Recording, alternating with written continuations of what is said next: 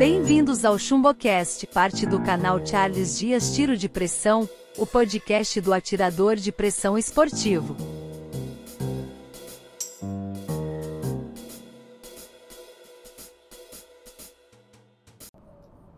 Olá, atiradores! Bem-vindos a mais um episódio do ChumboCast. E hoje vamos falar sobre um assunto que é dúvida e um desejo de todos os atiradores, mas que infelizmente está longe na nossa realidade. Comprar armas de pressão no exterior.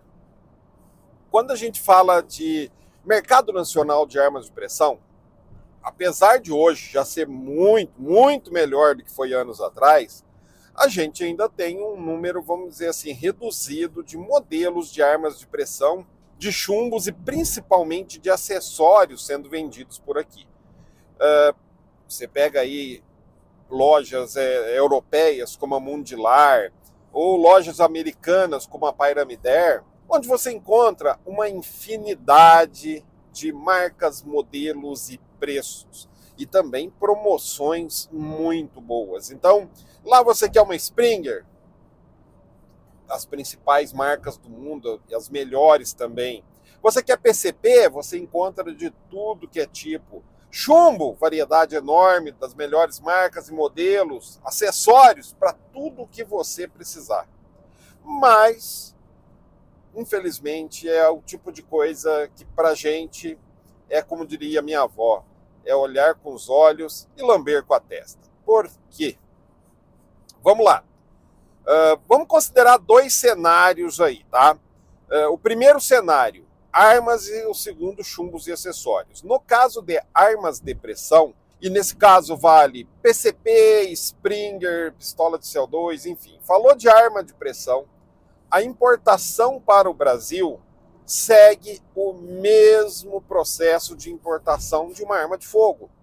Ou seja, você tem que fazer uma solicitação, um pedido prévio de autorização para o Exército Brasileiro é, para poder comprar essa arma. Nesse pedido, você especifica seus dados, especifica a arma, onde você vai comprar a arma, que tipo de arma é, preço, enfim.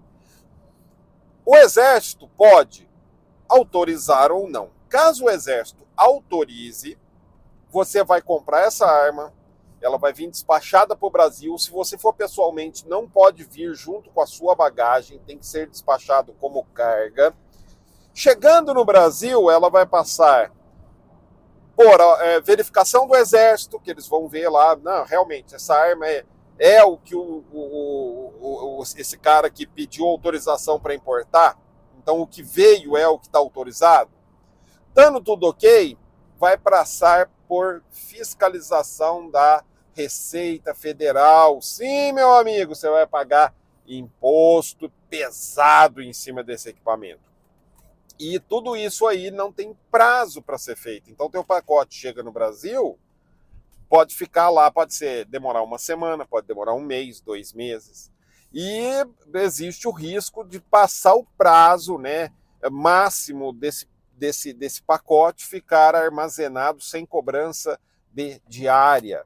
Se estourar esse prazo, não fez a, ainda a fiscalização, depois você vai ter que pagar pelo tempo extra que demorou para isso acontecer e sai do seu bolso.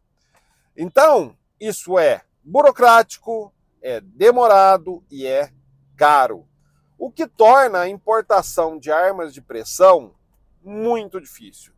Vale a pena para casos muito específicos de armas que você não encontra de jeito nenhum aqui no Brasil, é, ou que você consiga no exterior por um preço que, mesmo é, vindo para o Brasil por importação, com todo esse custo e essa encheção de saco, ainda sairia muito mais barato do que comprar aqui, o que é raridade, raridade, raridade.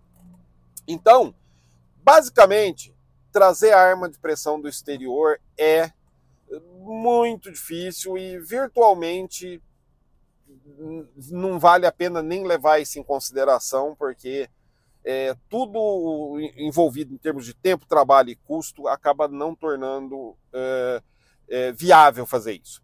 Quando a gente fala de acessórios e chumbos, sim, você pode trazer. Ah, vou viajar, um amigo vai viajar, pode trazer uma luneta, Pode, pode trazer chumbo, pode, pode trazer, sei lá, um, um apoio para carabina, pode. Aí, lógico, está sujeito àquele número de peças, você não pode trazer um número, é, se não me engano, de, no máximo é cinco peças da mesma marca e modelo, porque além disso é considerado que vai ser o uso comercial e vai ter que você vai ter que pagar um imposto muito maior em cima. E pode ser taxado também se, se passar isso aí daquele valor da cota de trazer coisas do exterior.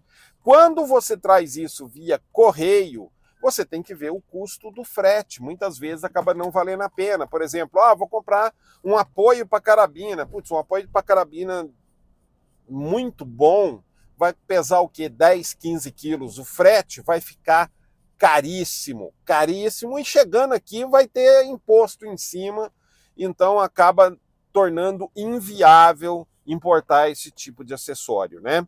Chumbo também, você tem problema com peso, problema com imposto, enfim.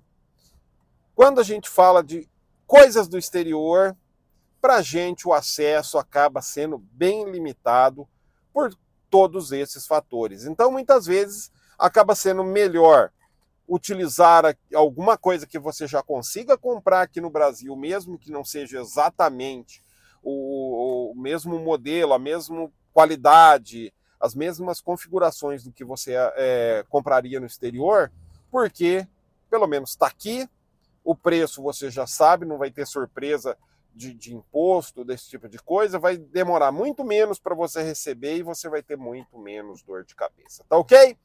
Então, espero que vocês tenham entendido bem o assunto.